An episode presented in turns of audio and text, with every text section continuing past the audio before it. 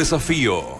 Hasta que llegó el día tan esperado por jugadores, cuerpo técnico e hinchas de Colo Colo.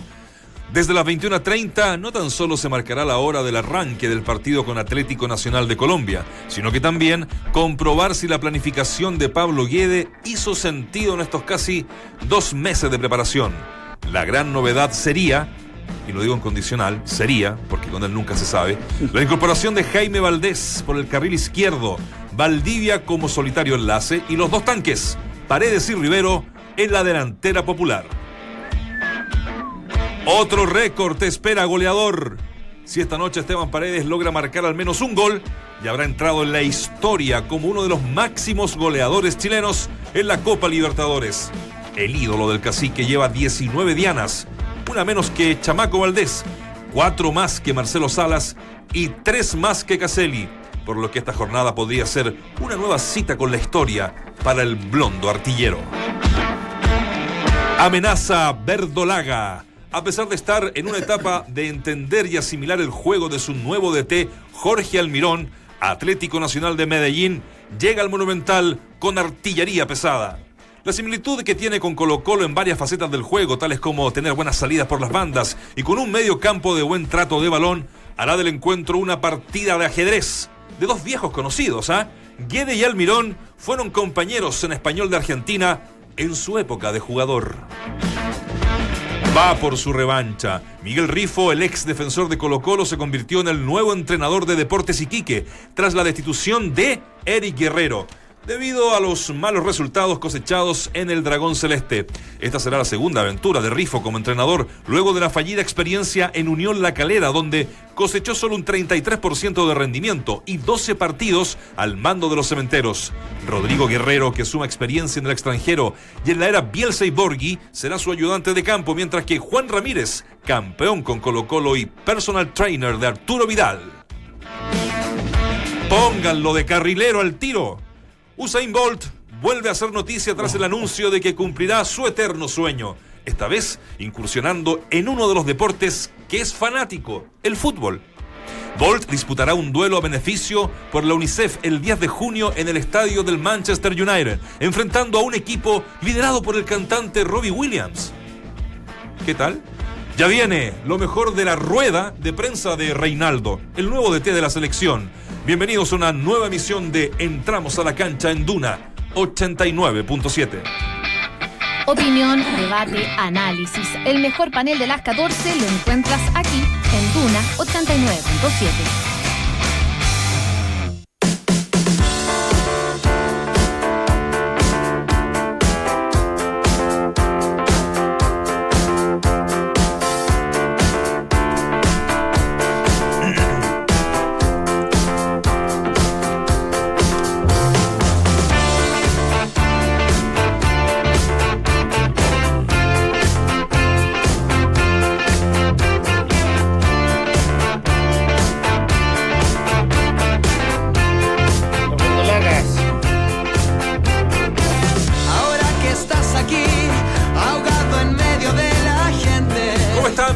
entramos a la cancha en día martes, día de Copa Libertadores de América, día del arranque del sueño popular, en una esquiva Copa Libertadores de los últimos años, a pesar de que en 1991 ya bastante lejos la ganó.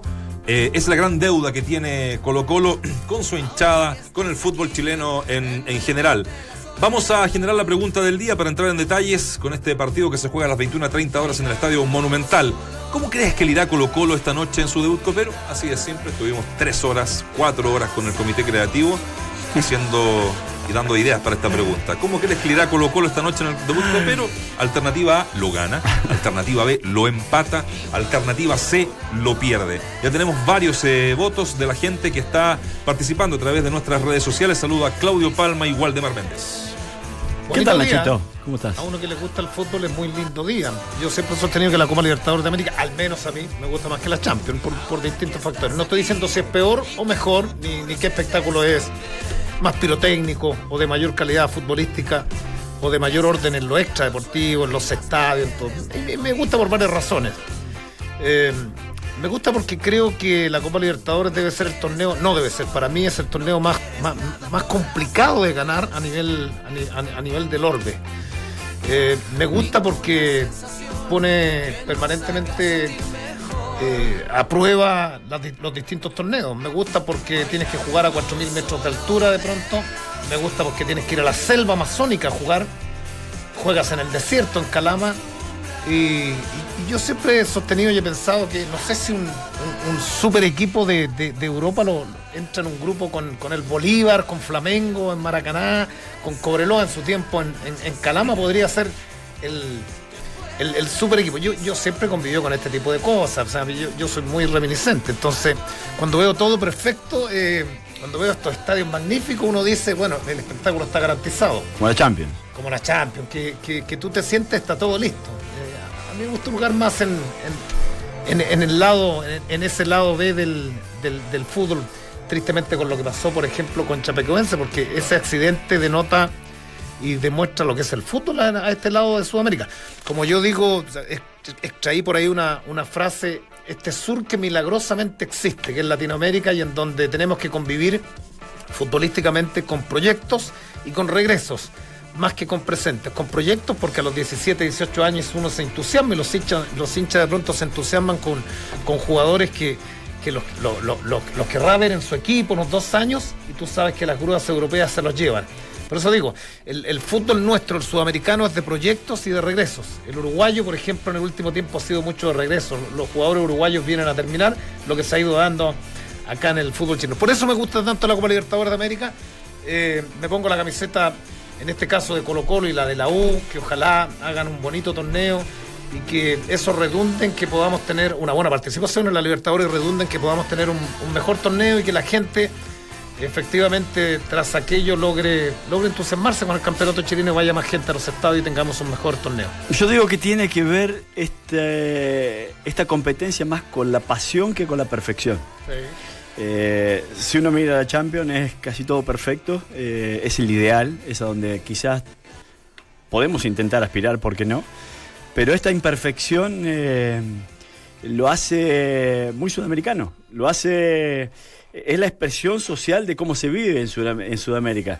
Y a partir de ahí uno se identifica más con esto, y más aún cuando ven los primeros equipos o los equipos de mayor jerarquía a nivel mundial, que compiten en Champions y, los mejores jugadores son sudamericanos. Entonces, eh, parte desde acá un poco la, esencia del futbolista, de la picardía, de la riqueza técnica, de la creatividad, de todo eso que tiene que ver con la improvisación, todo eso que tiene que ver con la improvisación desde chico, incluso cuando te empezás a formar como futbolista, hasta hasta la elite, de la elite o hasta el profesionalismo.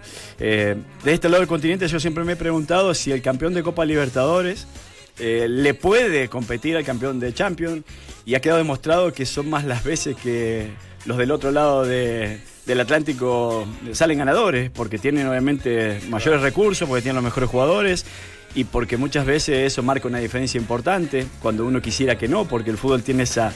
Eh, eh, siempre te permite que el, menos o, el más débil pueda desafiar al al más fuerte eh, y a partir de allí el juego colectivo se hace, se hace fundamental.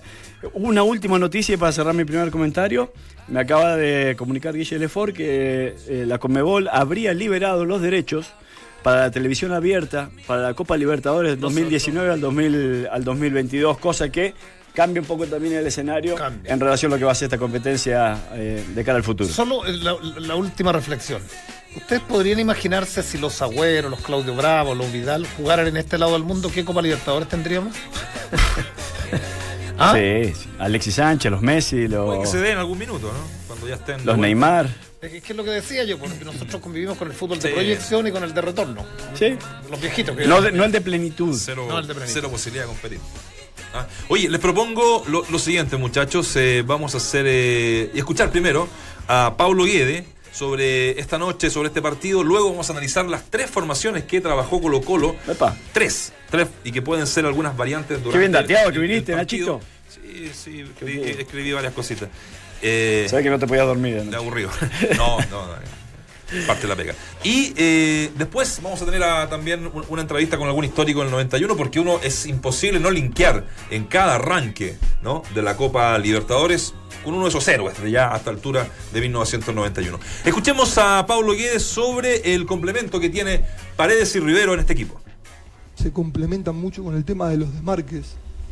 Muchas veces Octavio se siente mucho más cómodo cayendo para la izquierda y el tanque para la derecha. Yo creo que es una pareja de delanteros estando bien, eh, muy, muy importante, ¿no? Escuchas, entramos a la cancha. Escuchas al mejor panel de las 14, junto a Claudio Palma, Dante Poli, Valdemar Méndez y Nacho Vázquez.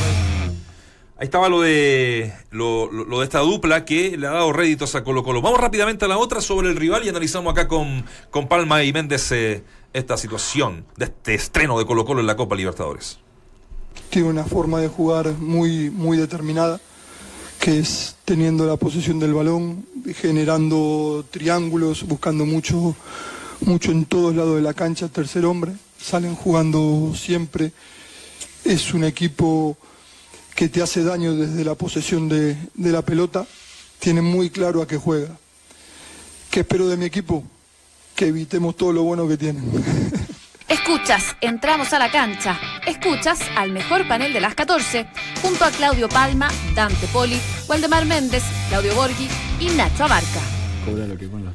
Bueno, ahí está entonces muchachos eh, la apreciación de Pablo Gueda en conferencia de prensa sobre este partido que va a tener lo más probable esta formación y se las dejo aquí para que la analicen.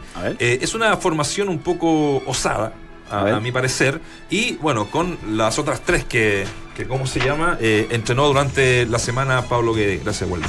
Se me cayó la hojita. Orión, ¿Sí? sin dudas es el arquero. Saldivia, Insaurralde y Baeza. Bien. ¿Ya? Opaso, Carmona, Suazo. Es decir, un poco lo que tú decías ayer, que Carmona eh, en esa posición solo. Más solo como volante. Más solo como volante, ¿cierto? Valdés Valdivia, sí. Rivero Paredes.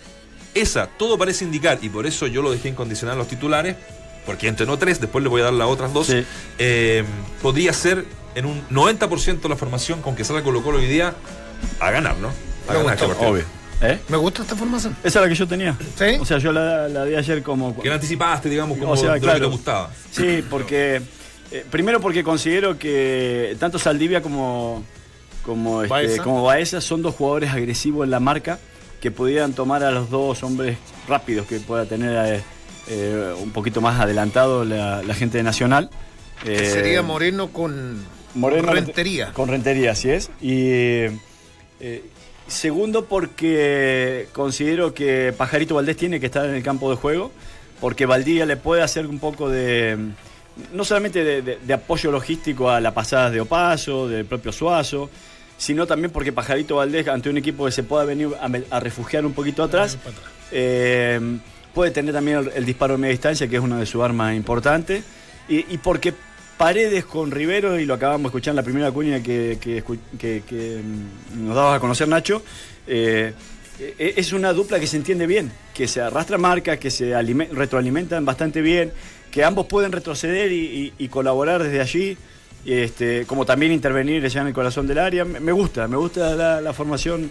Creo que esta puede ser la, la, más posible. Yo sé que eh, los, técnicos regularmente dicen no importa cuántos jueguen arriba, sino cuántos lleguen. Pero yo siempre he tenido la misma disyuntiva, porque los mismos que sostienen aquello, cuando los partidos se complican, meten y meten y meten y meten delantero. Eh, es verdad, no importa cuántos, lleguen, pero tienen que llegar de buen corte. Pues si, si juego con un delantero y juego con dos laterales torpes que, de, la mitad hacia arriba no, no tienen llegada, difícilmente van a llegar y, los volantes también. Pero bueno, me, me quiero detener en, en la formación, me gusta eh, a mí el chico Campos siempre me gustó desde que era muy pequeñito, un palestino, pero él jugaba como lateral derecho. Entonces yo tiendo a pensar que tiene buen anticipo, buena marca, pero le cuesta más que Baeza, por ejemplo, en la generación de fútbol. A mí me parece que este equipo tiene mucho fútbol en todas las líneas. Eh, tiene mucho volumen externo también. Cuando paso ayer, ayer hablábamos del chico del chico Suazo y tú me decías está, está haciendo un interesante torneo. Lo importante es cuando, si es que te atacan, yo dudo que ataque el equipo de Atlético Nacional, tiene que venir el retroceso de Valdés, de quedar como doble seis y no dejar solo a Carmona, ¿cierto? Y los dos pasos nosotros sabemos que tiene un recorrido interesante.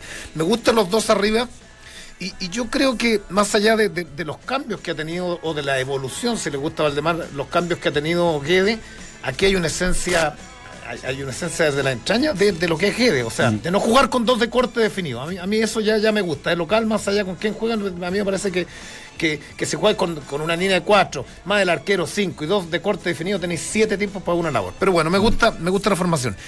Y estuve leyendo harto de Nacional. Porque claro, ayer, ayer de verdad, Nacho, quedamos, quedamos nos dejó preocupados Giovanni Hernández. Yo creo que están en una etapa de transición donde, en donde no están muy contentos los hinchas con, no con la llegada de Centurión. Lo que pasa es que le ha costado agarrar ritmo. Metámosle, en el segundo bloque a fondo, porque eh, nos concentramos en Colo Colo en esta primera parte. Vamos a tener a alguien que también eh, tiene el día a día con el, con el Atlético Nacional de Medellín. Entonces, para que eh, podamos cerrar lo de Colo Colo, ¿les parece? Pero esta es la más fija de Colo Colo, ¿no? Esta, esta, es, la, esta es la opción A, Claudio, ¿ah? en la que al parecer va a ser en un 90% la formación. Pero mira, la, la formación B, el plan B, por decirlo de alguna forma, que yo no sé si sea plan B eh, antes del partido, digamos, que sea la titular o durante el partido, que también puede ser, es con Orión Saldivia Insaurral de Campos. ¿Ya? Ahí se genera el primer movimiento de Baeza al medio junto a Carmona o paso por derecha. ¿Saben qué, creo? Eh, no creo, sino que lo, he estado averiguando. Suazo ha perdido bastante bastante rédito con, eh, con, en el último en los últimos partidos. ¿Por qué? Porque en esta formación B es el Orellana es el u Orellana. Perfecto. Valdés Valdivia y ahí con un solo puntero que sería Paredes. Sí, pero con la cuña que escuchamos hoy, yo creo que lo de, lo de Rivero con Paredes es, una realidad. Eh, el lado izquierdo, ¿y sabes por qué me sigo quedando con la primera, Nacho? Aunque nos queda por conocer una. Porque Suazo, si bien pudo haber perdido los últimos dos partidos, porque el, último incluso lo escuchamos todo que lo puteó y lo terminó, este, bueno, terminó mal. Por él arranca, o sea, él pierde una pelota y se genera el gol de ah, Exactamente, ha perdido de una y partido anterior también, o dos pelotas que fue, terminaron en gol. Pero bueno, independiente de eso, como, eh, como Pajarito Valdés ha funcionado por la izquierda y muy bien, como Suazo ha funcionado por la izquierda y bastante bien en general, eh, hablo en líneas generales. Eh, entre ellos dos van a llenar ese espacio. Porque Suazo también puede funcionar como volante interior. De, hecho, naturalmente volante interior. Es volante interior, exactamente. Como también Pajarito Valdés. Entonces, dependiendo de quién quede más cerca de la posición a cubrir al lado de Carmona, va a ser quien tiene la obligatoriedad de llegar. Para mí el movimiento que está preparando Guedes es un poco ese, es la sorpresa de que Pajarito Valdés se cargue hacia el lado izquierdo o que por momento se quede colaborando con Valdivia y sea Suazo quien tome eh, ese espacio para profundizar. Me parece que esa va a ser la manera de, jugar, siempre considerando que tanto Paredes como Rivero van a ir a jugar mano a mano con los centrales. Y si queda mano a mano con los centrales, o Valdivia, o Valdés, o algún otro jugador que venga desde el centro tratando de aprovechar los espacios libres, eh, puede marcar diferencia. Ahora, de, pronto, cuando Nacho tira esta formación, de pronto también le, puede surgir la, duda a Pablo Guede de meter al chico Campos, ¿cierto? Campos más defensa que va esa, más defensa-defensa. Y un tipo que en ningún minuto va, va, va, a traspasar la mitad de la cancha y le va a cuidar mejor la espalda al que juegue por izquierda. Claro, a Suazo Orellana. Llámese Suazo o Orellana. O Valdés. Orellana no tiene, yo creo que Orellana no va a jugar. O, sea, si tú me dices Orellana no tiene una vocación, vocación trajinadora, vocación, vocación defensiva. Mm. Eh, es desordenado, a mí me, me, gusta esos juegos, tiene que madurar todavía, pero, pero, pero de pronto uno dice, si va con Suazo por ahí va a tener menos, menos responsabilidad en el retroceso el recorrido va a ser menor porque va a tener atrás chico campo. Porque esa de pronto es tan bueno esa que, que, se desordena, que se centraliza y que por ahí puede, puede, por ahí se puede meter Dairo Moreno, no sé. Sí, por eso eh, eh, eh, obedece esta inclusión de campos en la segunda, Nacho. Sí. Obedece que si va Orellana abierto sobre el lado izquierdo, lo que decís vos, Nero, tenés mucha razón. O sea, Orellana no tiene trabajo defensivo por lo general, no, está en su ADN y Campos sí le puede cubrir esa, esa, un poco, colaborar en esa recuperación sobre esa, sobre esa banda. O sea, eh, se condice mucho la inclusión de Campo con la, con la de Orellana, pero me parece que sigue siendo una alternativa B para mí. Mira, pero ojo con la C, para que ya ir cerrando esto de, de las formaciones, que tampoco, eh, o, que también me, me, hace mucho sentido, que es con Orión, Saldivia e Insaurral de Campos. Es decir, aquí Campos se mantiene, tanto en la formación B como en la C, ¿no? Eh, Opaso, Carmona Baeza, manteniendo eso a- esa, esa dupla, que, que- que nos parece que debiera ser como la dupla que, que va a jugar todo el año, y Valdés, cargado por la izquierda. Sí. ¿Ya? Valdivia, un solo enlace y Paredes con Rivero. Es decir, aquí también juegan Paredes y Rivero. Yo no descartaría esa formación. Entre la A y la C me parece que son como las más eh, Sí. como, como las más probables. No sé qué les parece. Eh, claro. Sí. Y, y volvemos a lo mismo, que si, chi- Hay si juega el chico campo va a tener menos, menos responsabilidad. En este caso, en la C, claro. Pajarito Valdés. Eh, ahora, yo sigo pensando que tienen que jugar los dos arriba. O sea, Sí, Sí. sí, sí, sí. Paredes, por- porque lo más claro leía los diarios, la- la gran preocupación de Centurión es Paredes. Entonces, De Almirón. Almirón. de Almirón, Almirón. el ex Lanús. Sí. Eh, el- es es la gran preocupación. Entonces, no sé, estos partidos, eh, a los 5 o 10 minutos vamos, vamos a ver las propuestas. No es un equipo que salga a buscar los encuentros, por lo menos bajo la tutela del argentino, este Atlético Nacional. Eh, y, y claro, no, no, es, no, es la, no es el Guede de los primeros meses de Colo Colo que tú sabías que va, va a triturar y en 10 que no, no, no. Acá hay que mantener un poquitito más, no me gusta la palabra equilibrio, pero estar más pendiente del, del- del patio trasero, pero con Valdés, con Valdivia, con Opaso, con eh, es un equipo que se, se- Que se hace que a mí- fuerte. que se hace fuerte y Sí. que, desde los nombres eh, a corta distancia, con las cifras millonarias que divide o que separa un plantel del otro. Fíjate que, bueno, ya lo vamos a hablar en profundidad, pero son em, nueve jugadores los que contrató Atlético Nacional. Cinco colombianos y cuatro argentinos. Sí. Y, y ayer decíamos, Nachito, para poner un moño al, al gasto de Nacional, eh, mm, Monetti, el arquero, eh, el costo de Monetti para Nacional es el mismo que le significa Colo Colo. Paredes, Mira. junto a Valdivia y a Pajarito Valdés. O sea, solamente la remuneración de Monetti le vale a Nacional lo que le vale a estos tres jugadores a Colo Colo. Para que más o menos tengan una- un Bueno, parámetro. de Es un poco lo que mm, eh, cuando estuvieron aquí de ustedes en, eh, en- en Fox, él lo, él lo marcaba, ¿no? Él marcaba las diferencias eh, económicas Sí. que hubo eh, y, y de, de inversión entre muchos planteles eh, que juegan esta Copa Libertadores, ni hablar de los argentinos, que también siempre están a, a la vanguardia de poner las lucas y tratar de ganar la, la Copa. Bueno, los brasileños debe ser de acá, de, de la parte de, de esta región, de, Sudamérica, el que le pelea mano a mano a Europa, digamos, en sueldos, eh, en contratos y en jugadores. Un poco lo contrario a lo que decías tú. Ellos sí tienen jugadores eh, en su plenitud, no llegando de vuelta. ¿ah? Los brasileños. Los brasileños, claro, claro. Sí. Lo que pasa es que tienen tanto que tienen ahí hay un segundo plano de jugadores Ah, que pueden. Que es muy bueno. Que, que- Claro, que es muy bueno. Tienen plan B, Claro, C, e- D. Oye, efectivamente. eh, siempre uno linkea eh, cuando empieza la Copa Libertadores para Colo Colo con eh, referentes. ¿eh? Y estamos con uno en línea con el Coca Mendoza. Gabriel, ¿cómo estás? Bienvenido a Duna. Hola, hola, ¿qué tal? ¿Cómo están? Bien, bien, muy bien. Aquí expectantes, eh, esperando este partido de la noche, 21 a 30 en el Monumental. Antes que todo, eh, para entrar en detalle, estamos con Claudio Palma y Waldemar Méndez. eh, ¿Cómo va la comuna y cómo, cómo va lo del concejal? Y tengo una pregunta cuando me respondas que, que me tiene eh, eh, bastante intrigado. No, bien, bueno, saludar ahí a los muchachos. No, tranquilo. Lo que más me gusta es el fútbol, así que hablemos del fútbol mejor. No, no, no, ¿sabéis qué? Eh, eh, eh, es cortito, pero tiene que, que- que ver con lo que pasó hace poquitos días eh, con el Festival de Viña. Cuando, cuando se junta la, la- la- la alcaldesa con ustedes, con los concejales, le- les tiran nombres y ¿sabéis qué? Quiero traer a Ayuno, quiero traer a, no sé, a, a, a Jamiroquai. Y tú decís, "Puta, ¿por qué no te traes mejor a...? a- ¿Elegiste alguno? ¿Elegiste alguno? No sé, papá. no, hay una comisión festival. Bueno, somos 10 concejales y hay una comisión festival y dentro de esa comisión festival hay dos concejales. Que hay una concejal, la Pamela Dora, y el concejal Sandro Puebla, que es de la radio Carnaval aquí en Viña del Mar, que bien escuchada. Y ellos son los que de alguna forma tienen reuniones constantes con la gente de televisión, con la alcaldesa y todo eso, pero no, nosotros hubiéramos traído, no sé, pues Shakira, como traíamos ¿A Amanda Blanca. Claro, anda blanca, Ah, bueno. a- a- anticipándonos al juego de, hoy- de esta noche. ¿Cómo, ¿Cómo te va, Coca? Gusto saludarte, Claudio, por acá. Hola, Claudio, gusto mío.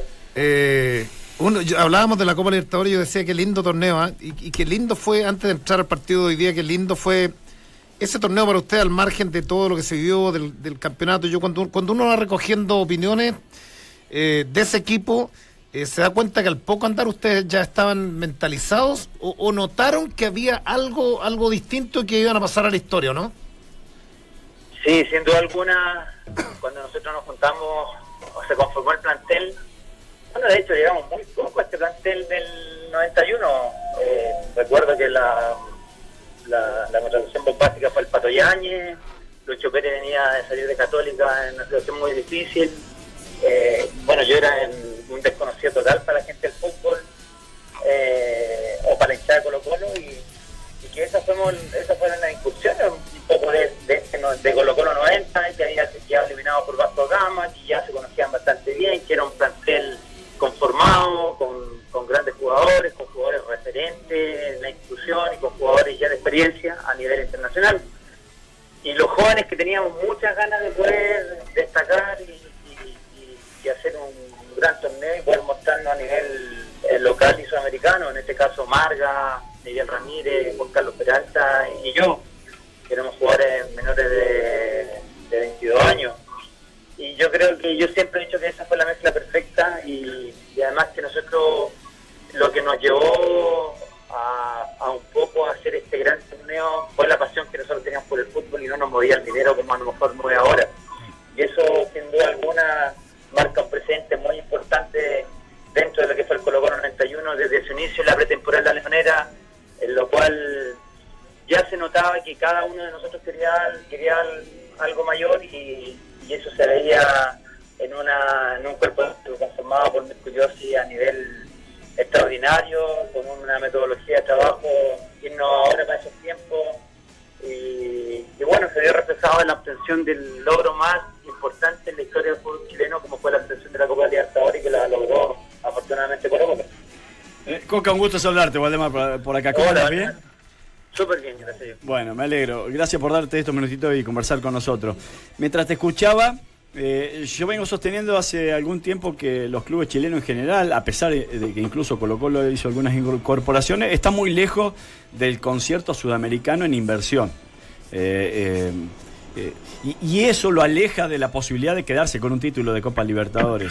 Eh, en aquel entonces, cuando ustedes terminaron con, con ese título en el bolsillo, ¿era más disimulable esta, esta diferencia de inversión? Eh. Bueno, creo que, que no que, para, para la época también las inversiones eran grandes de los clubes porque tenemos que pensar de que Flamengo eh, que tenía un equipazo, Boca Juniors tenía o una inversión que, que ellos supuestamente en el papel eran los que iban a pelear la Copa Libertadores Sí. y habían invertido con grandes jugadores. Eh, sin duda alguna, el invitado de piedra en este caso fue Colo Colo y que, que a nivel sudamericano nunca se imaginó, nunca se pensó que podíamos hacer un gran torneo y que, que sin duda alguna el, el convencimiento y la convicción de cada uno de nosotros era, era hacer un gran torneo y se fue dando paso a paso, no pensando en, en- en- en- en desde un inicio en salir finalista, sino que ir paso a paso y eso nos fue convenciendo de que nosotros podíamos. Tenemos que pensar de que, de que a nivel local eh, el plantel era tan bueno que, jugábamos, casi un equipo jugaba el torneo, el torneo de la Copa Libertadores y el otro jugaba el torneo nacional y, y en los dos frentes, eh, eh, bueno, salimos campeones y, bueno, en, los dos torneos salimos campeones a nivel internacional y nacional. Pero sin duda alguna las inversiones en su debida generación y tiempo eh, eran casi las mismas, independiente de que ahora eh, a, esta altura, en, esta, en este tiempo sean parejas las inversiones a nivel de clubes bolivianos, peruanos, ecuatorianos, que, en el papel antiguamente se decían que eran mucho menos futbolísticamente que nosotros.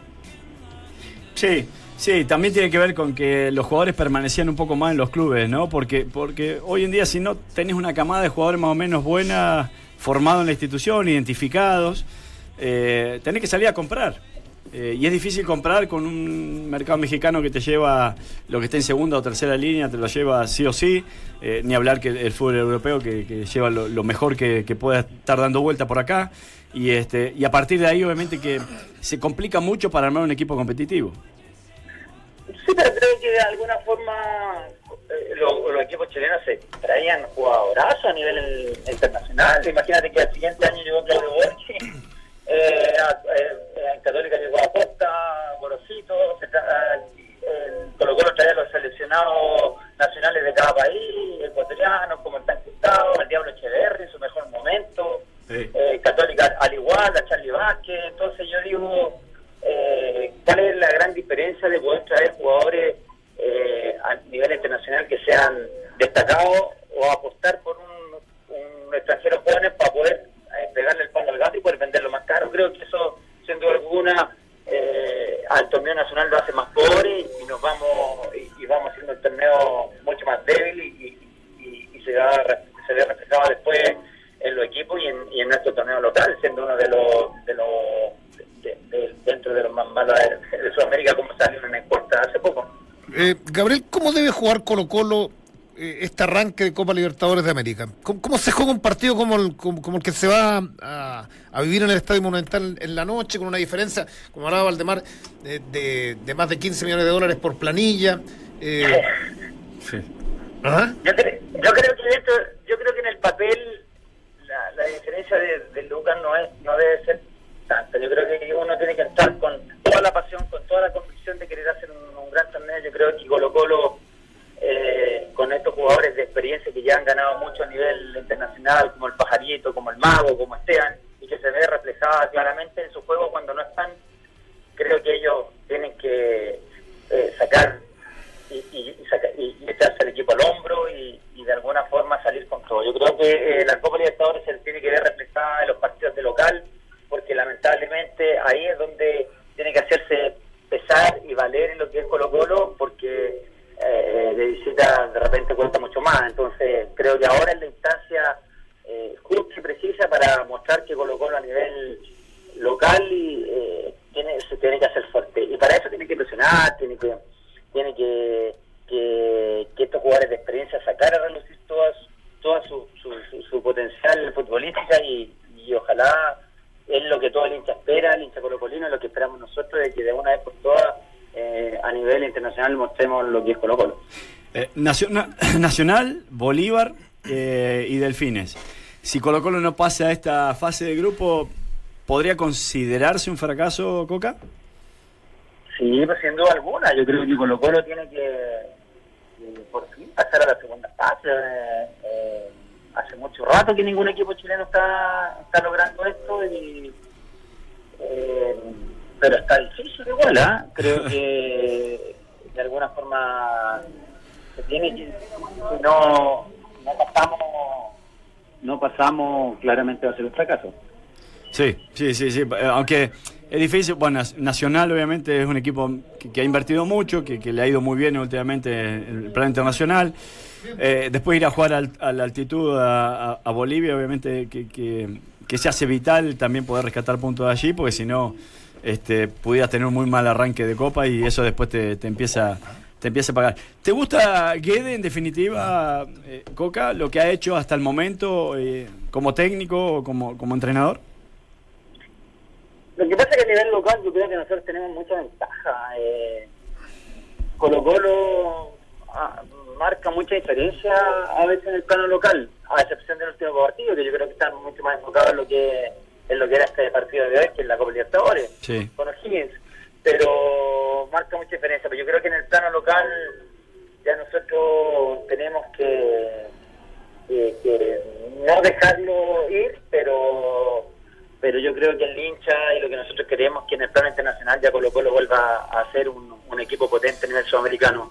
Sin duda alguna, eh, Nacional se, reforzó y en esta última etapa de Copa Libertadores eh, en internacionales ha llegado a las finales y nosotros los equipos bolivianos en la altura ellos están sacando mucha ventaja pero pero después de visita se les complica mucho hay que pensar en más que hizo tres o cuatro a River y después River le pasó seis entonces por eso en el plano local yo digo que Colo Colo tiene que hacerse fuerte así que como buen hincha esperemos de que esta noche sea el inicio de un gran proceso eh, que tiene que mostrar o tiene que, no mostrar él sino que tiene que mostrar el equipo con su planteamiento con su sistema de, su sistema de juego de que, de que a nivel internacional eh, Colo Colo tiene que estar para grandes cosas porque Colo Colo tiene que tiene que demostrar que es un equipo grande y para eso eh, hoy día es el, inicio eh, especial para que podamos sentirnos eh, como hincha y que podamos pasar por lo menos la primera fase. Mendoza, muchas gracias por estos minutos con Entramos a la cancha Anduna. No, no, gracias a ustedes. Y bueno, y esperar de Colo Colo y para, para el bien derecha nos vaya bien esta noche y, y podamos marcar presente. Muchas gracias. Chao, chao, chao, chao, Gabriel. Chao, pues, chao, chao. Mire, mire, escuchan cortito este tema.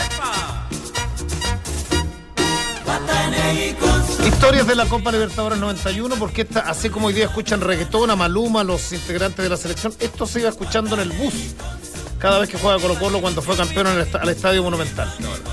Era la cábala. Ahora, se rompe, se rompe esta cábala en semifinales. En semifinales. 91. En semifinal vino a Viña, Banda Blanca. En semifinales y finales. Porque deciden en algún minuto los jugadores irse en sus vehículos. Tú puedes pensar lo que ir a jugar una final de Copa Libertadores de América en sus vehículos particulares y quedaron en pana algunos. Sí. en la final. En la final. En la final queda en pana eh, Mirko Josic. Mirko Josic con el Chano Garrido. Bueno, era otra época. Era otra época. Pero es bonito. Y la gente, no, espérate, y la gente lo, lo empujaba. Lo empujaba en los eh, alrededores del estadio. Era la época en la que la Copa Libertadores en la noche iba gente a hacerte ruido para que no pudiera dormir el, el equipo rival, en donde te intervenían en el camarín, en donde te hacían la vida muy imposible, no, no te pasaban las jugadas polémicas cuando jugabas de local, ayer lo hablábamos.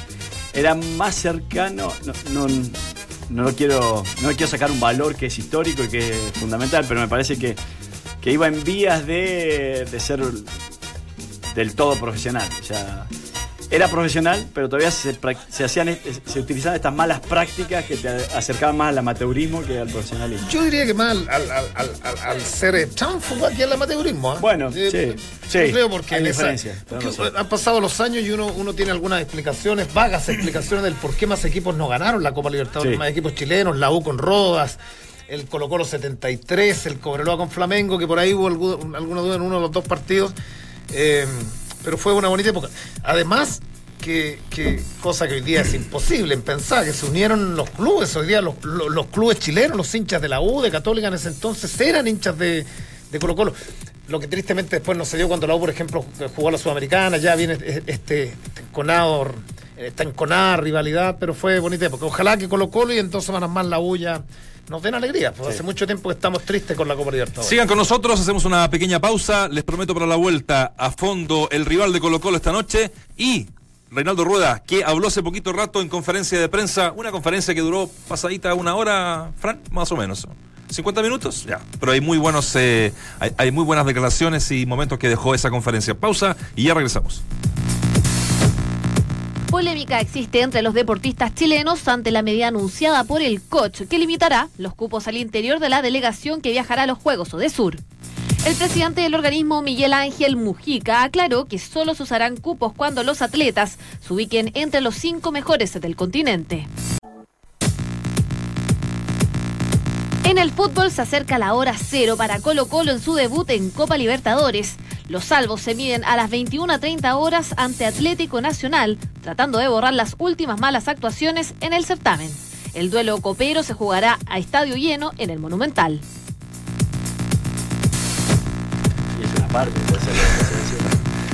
Estamos de regreso en Entramos a la cancha en Duna. ¿Cómo crees que le irá Colo Colo esta noche en su debut copero? Alternativa A, lo gana tiene hasta ahora, les digo, de inmediato en la votación que ustedes hacen a través de nuestras redes sociales, un 60%. Hay fe. Ah, Hay fe, Waldemar. Lo empata un 13% y lo pierde un 27%. ¿Cómo trae nerviosa la gente de Colo Colo ah? por este debut copero esta noche con un decía hace un rato, rival linajudo, dos veces campeón de la Libertadores de América, un rival que también lo marcábamos, se ha reforzado bastante bien y estamos eh, en línea con eh, Juan Felipe Moncada Rico, desde Medellín, periodista de Goal.com. Gracias por estos minutos con Duna. ¿Cómo te va, Juan Felipe? Compañeros, buenos días, ¿cómo están? Acá, muy bien, expectante, me imagino que igual que ustedes, eh, para este debut copero, eh, con una, un, equipo que nos gustaría, porque sabemos que tú estás en el, en el día a día ahí en, en Medellín con, con, con, el rival de Colo Colo, con, con, dos títulos ya de la Copa Libertadores el año 89, ¿ah? con, con, con, Pacho Maturana en la banca, y el 2016, con quien precisamente es nuestro entrenador eh, nacional y que poquito rato habló, y ya vamos a estar también escuchándolo a él. Em, ¿Qué es lo que nos puede ofrecer hoy día eh, el Atlético Nacional, pero en versión visitante?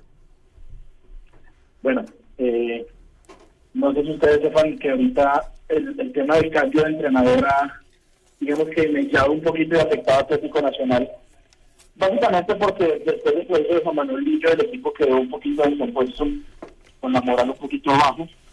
Eh, se hizo, digamos que un buen torneo local, pero sin nunca convencer a la hinchada con el fútbol que se practicaba.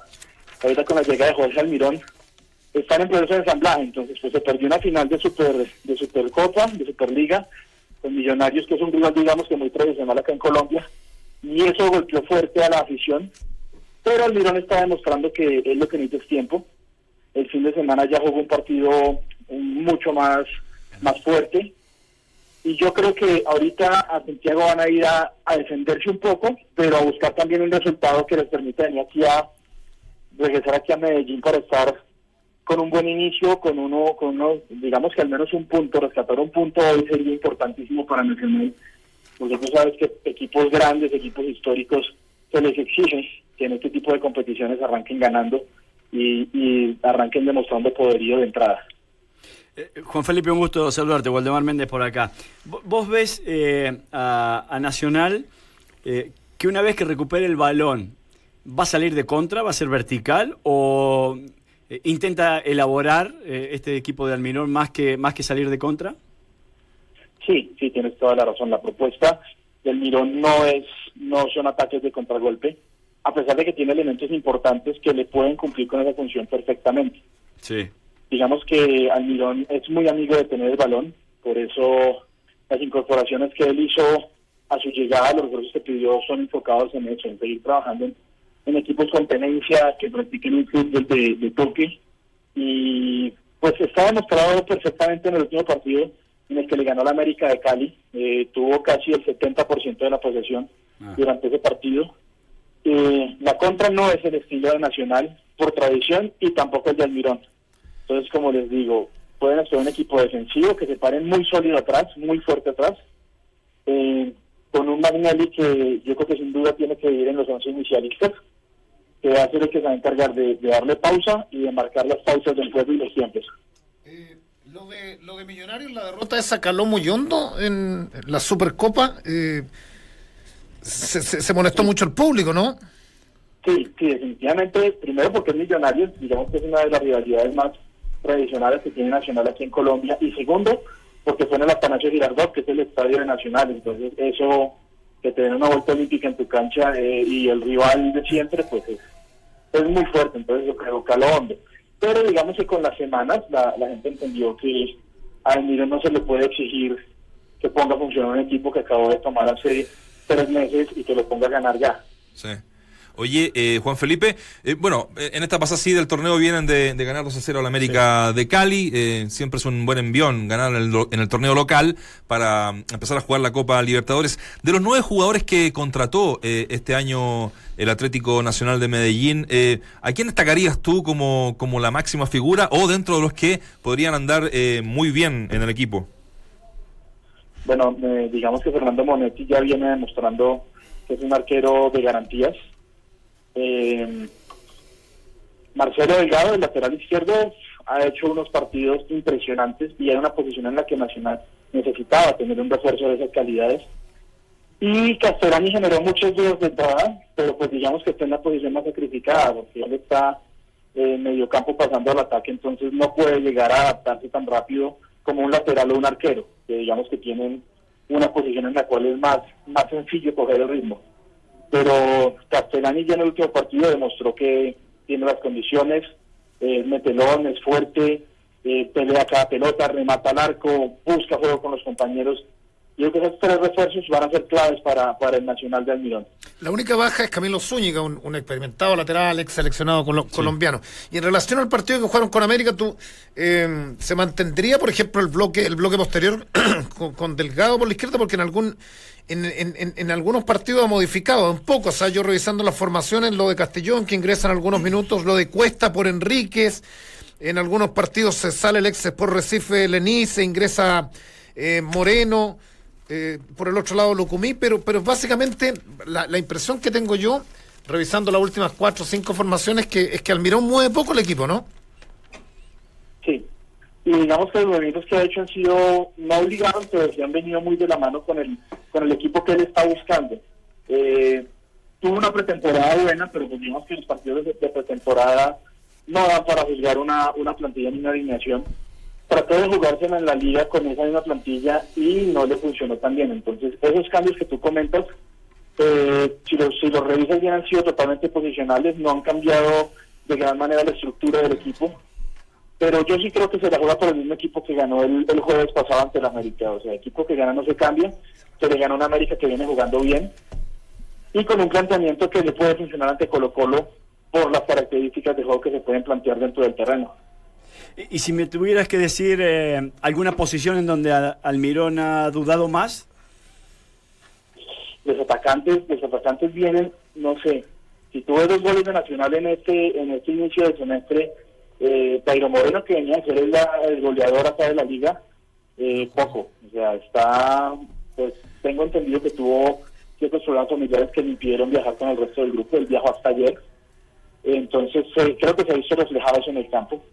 Eh, más más por, por la falta de gol, pues por, el, por la forma en que ha perdido goles, porque han sido goles en los que él habitualmente no falla. Pues creo que si Almirón tiene alguna duda, puede ser ahí, porque tenía a Rentería, que lo venía haciendo bien, eh, pero pero él, tiene que jugar siempre por el goleador, y el goleador desafortunadamente no viene funcionando de la mejor manera. Perfecto. Eh, lo último, cortito, ¿te suena lógica esta, esta formación para, para hoy? Eh, Monetti, Palacio Aguilar, Enríquez Delgado, Castellani, Campuzano, Rentería, Mac, que le decimos acá, Maquinal y Torres, Lucumí y Moreno como único punta. ¿Por ahí va la cosa? Sí, por ahí va la cosa. Eh, yo creo que es el esquema que mejor le ha funcionado, es un esquema con el que se puede defender y se puede defender con la pelota, que es algo de lo que gusta mucho al Mirón. Y la opción de, de atacar. Yo creo que Colo Colo va a salir sin reservas hoy. No, no, no, sé con qué esquema vayan a salir, pero creo que en su cancha, ante su gente y con el comienzo que están teniendo de año, lo, la única opción de Colo Colo hoy es ganar, ganar o ganar. Y eso le va a dar oportunidad a Nacional de tener espacios, que es algo en lo que se sabe mover muy bien, aprovechar espacios.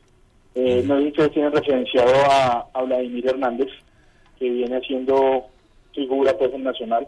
Mm. Se adaptó, ya saben dónde va, sabe por dónde ir y es un jugador que además de pase y, velocidad tiene gol. Entonces, creo que esa es la formación con la que se la va a jugar el profesor.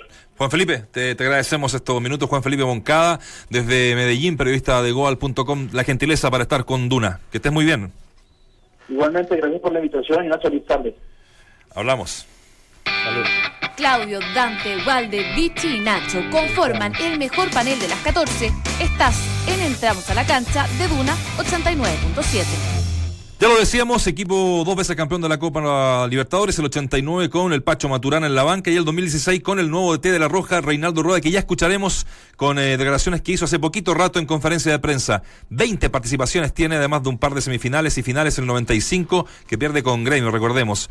163 partidos, 68 victorias, 41 empates y 54 derrotas en la Copa Libertadores de América ese es eh, el esquema, ¿no? Cortito, muchachos, un 4-2-3-1 y eh, nos confirmamos un poco la formación que nosotros manejábamos. Y, viendo las formaciones no varía mucho.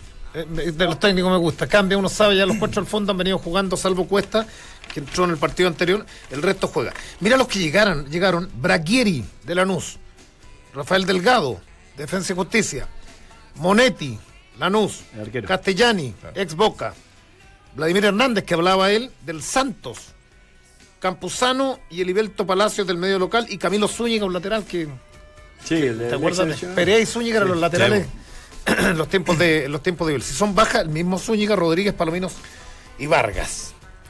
Hay, hay, hay, lindo partido para estar en, la noche ahí en el, en el Monumental, estadio lleno, más de 43 mil personas estarán en el estadio Monumental. Muchachos, eh, le decía que la segunda Copa Libertadores la gana el América de Cali, el América de Cali, el Independiente de Medellín el Atlético Nacional de Medellín, le tiré tres nombres en 10 segundos, el Atlético Nacional de Medellín con Reinaldo Rueda, que habló hace poquito rato, y vamos a escuchar eh, tres momentos que nos parecieron los más importantes de esta, de esta conferencia de prensa.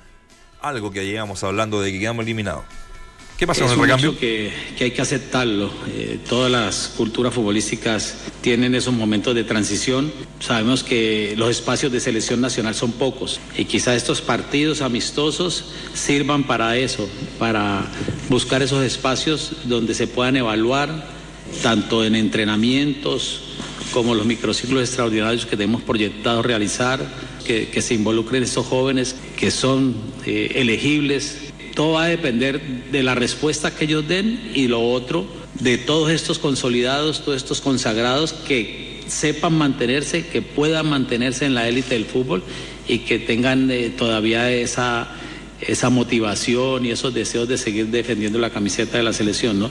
Yo creo que por fortuna casi todos están con, con, esa, con esa espinita, saber que ellos como generación se merecen salir por la puerta grande, que han sido una generación muy ganadora. Ser ganador no es fácil y Chile ha logrado estos últimos 10 años. A ver, ¿quién dijo que el análisis del deporte tenía que ser aburrido? Te lo demuestra el mejor panel de las 14. Estás en Duna 89.7 el recambio. Y está claro, está claro, mientras no, no, surjan valores que se aproximen al, nivel de los 7, 8 jugadores superclase que tenemos, tiene que ser gradual. O sea, no, no hay nada nuevo en eso. Está abierto a probar un poco más, quizás, porque también lo obliga la edad de los de los de los eh, de los ya obviamente eh, gente que ha hecho más, más este proceso y este recorrido, pero pero no a poner eh, no poner cualquier cosa entre comillas o sea sino a, que tengan los méritos para que se sumen a estos connotados jugadores que, eh, que tiene la selección mayor cómo manejar los egos hmm. eso pasa eh, no tan solo en el fútbol pasa, en, pasa en todos lados dónde acá Ah, en la selección. No, en la selección, en la selección. Pero sobre todo con estrellas de nivel mundial, ¿no? Que y que, y, que marcaron ciertas eh, situaciones impresentables, como cuando van a Perú y dejan e-, ese papelito pegado el camarín, aquí pasó el campeón de América. ¿Cómo va a manejar esa situación de la soberbia con estas estrellas del fútbol? Se reconoció que quizás el exceso de confianza, ¿no? El saber que, creo que es una habilidad de todos nosotros los latinos, ¿no? De saber ser ganadores, de no ganar una vez y dos veces y por ahí, sino saber ser ganadores. Entonces, quizás la, el examen de conciencia a, que los invité y que cada uno de ellos asumió fue eso, ¿no? Que quizás eh, el exceso de confianza los traicionó, que, que el conocerse, el saber que han ganado tanto, Mientras el resto repite voces, nosotros las actualizamos. Escuchas al mejor panel de las 14 en Duna 89.7. La soberbia, que estuvo presente. Yo, comparaba. Es difícil. Mira, hay pocas actividades, digo yo, en la vida, pocos departamentos en la vida en donde los subalternos son más famosos y ganan más plata que los jefes. Y eso es un tema. Y si no vienes con cimientos, con cimientos muy sólidos desde, desde chiquitito, las luces, el neón, Nacho, eh, ¿ah? la bohemia, las mujeres y toda una serie de factores, no lo digo directamente en, términos de la selección, te, te, pueden volver loco. O sea, ¿por qué no estos chicos en algún minuto se desenfocaron? Claramente se desenfocaron cuando escriben eso en Perú y, y, y, cuando sabían que le pasa a Chino Río en algún minuto y cuando sabían que enfrente tenían, o sea, Eslovenia decía apuro un poquitito gano. Y eso eh, fue una de las tantas eh, aristas que desencadenó la no clasificación. Una, una, una de las tantas, una, una, una de las tantas. Pero es un tema que va a tener que regular el hombre. Eh, yo comparaba aquel que es de familia, que ha tenido plata toda su vida y que está acostumbrado a aquello, que puede ser humilde a pesar de su condición, y aquel que le ha hecho en el último momento y que se cree dueño del mundo. O sea, que los New Rich, como le, llaman hoy en día. Bueno, eh, Chile va en vías de, de, acercarse a esa elite en donde hay selecciones que están instaladas hace mucho tiempo, y tiene que saber manejar esa soberbia, tiene que saber manejar esa bipolaridad de a veces haber convivido con el fracaso, lamentablemente, en el último tiempo, y cuando te toca la buena, como le tocó en los últimos 10 años por lo menos, eh, es difícil ser humilde ahí. Mm. Cuando llega el fracaso en, equipos, ¿no? En, equipos de trabajo, siempre empiezan los cuestionamientos. Este tuvo la culpa, no, la culpa fue este otro. Eh. Y cuando ya se meten las mujeres, no lo digo en, en tema peyorativo, eh, en redes sociales, en redes sociales, pasó muchísimo y pasa ah. muchísimo defendiendo a, su marido, bueno, a, Pepe Rojas pasó alguna vez, en fin, podemos nombrar millones de, casos. Aquí voy con esto. Por eso mi señora no tiene Twitter. Por eso no tiene Twitter. Porque aquí se quiebra, aquí se quiebra una relación de dos referentes de, de Colo Colo en algún minuto y de la selección, entre Bravo y Vidal, con esos tweets que tuvo la señora de Bravo en, esa pregunta? en contra de eh, Vidal precisamente. Y por supuesto, es lo que vamos a, a escuchar ahora aquí en Duna. Bueno, yo sé que no han hablado personalmente, ¿no? Que ahora van a aprovechar la, la reunión que tengamos en Estocolmo para que personalmente conversen, se limpien los dos, limpien el grupo, cada uno desde su óptica, expone sus, sus situaciones. Están muy dispuestos los dos. Primero Claudio porque siempre ha visto en, en, en Arturo eh, eh, ese, ese, ese ser humano tan especial, tan noble. Arturo porque admira a Claudio por su trayectoria, porque ya Claudio era un referente cuando Arturo estaba por consolidarse, por iniciarse. Escuchas, entramos a la cancha. Escuchas al mejor panel de las 14, junto a Claudio Palma, Dante Poli, Valdemar Méndez y Nacho Vázquez. No rehuyó a ninguna pregunta. Bien, ¿eh? Perdona, la- lo- le quiero hacer, los quiero emplazar. Ya, dale. Usted es Vidal, señora Barca. Ya. ¿Disculpa a Bravo y a la señora de Bravo y a la suegra de Bravo? Más que Bravo a la suegra y a la señora. Cada vez que estoy más viejo, estoy tratando de, de perdonar. De vivir sin vida, odio. De vivir De sin odio. sin odio. Pero hace cinco años atrás no lo perdono. o a cinco horas. Cinco horas atrás no lo perdono. No, porque yo creo que acá, acá el que tiene que. Yo creo que ofrecer las disculpas, claramente. Tienen que haber actos de grandeza. Lo primero, bravo, ofrecer disculpas. Mira, se excedió mi señora, mira esto, pim, pam, pum, mi suegra no tenía por qué meterse, me tuvo uno así. Arturo, vos cacháis que la suegra de repente se mete. Juan llegan a almorzar, Juan encuentra mal a la cazuela de la señora, entonces ya, arreglémonos. Y lo otro es lo de Arturo, que Arturo tiene que, no tiene que quedar con grados de, De rencor. de, de- de rencor, aceptar y darse una mano. Primero no, va- exponerse. no va a ser fácil. Primero no exponerse a la crítica, que también hay, Ah, hay bueno, media culpa además, ahí. O sea, porque él no va a ser un tema fácil. pudo, No, no, pudo haber dado que hablar.